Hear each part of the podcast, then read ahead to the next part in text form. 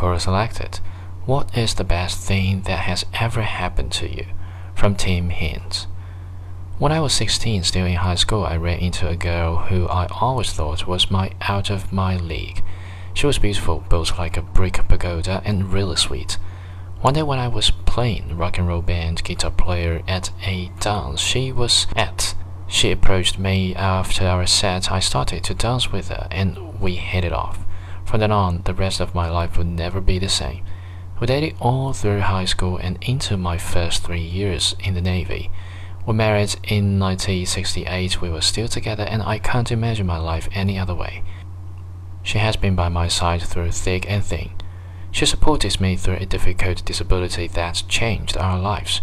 She never complained and never made me feel that she couldn't take it anymore.